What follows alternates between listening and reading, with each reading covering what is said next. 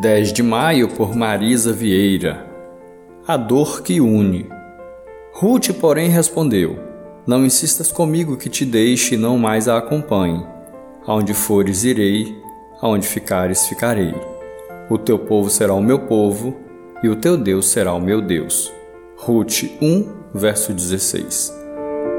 Duas mulheres que passaram pela perda, pelo luto, ambas viúvas. Duas mulheres que se uniram em uma família apoiando a solidão uma da outra.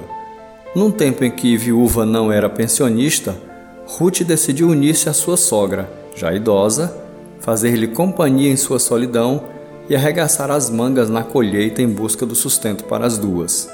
Lidar com a morte de um cônjuge, de um filho, de uma pessoa próxima e seguir vivendo é um enorme desafio.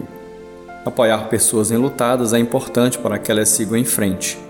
Aqui, Ruth também compartilha com a sua sogra a solidão e a dor as une. O sofrimento pode ser luto, mas também pode ser desemprego, uma condição de saúde, uma situação difícil na justiça, uma pessoa querida nas drogas, uma depressão.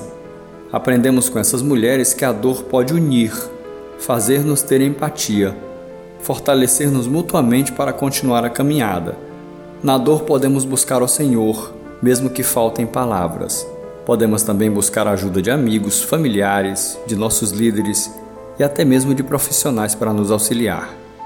Se você conhece alguém que está passando ou passou recentemente por momentos difíceis, ore por ela, convide-a para um cafezinho, faça-lhe companhia, diga em palavras e atitudes que ela não está só.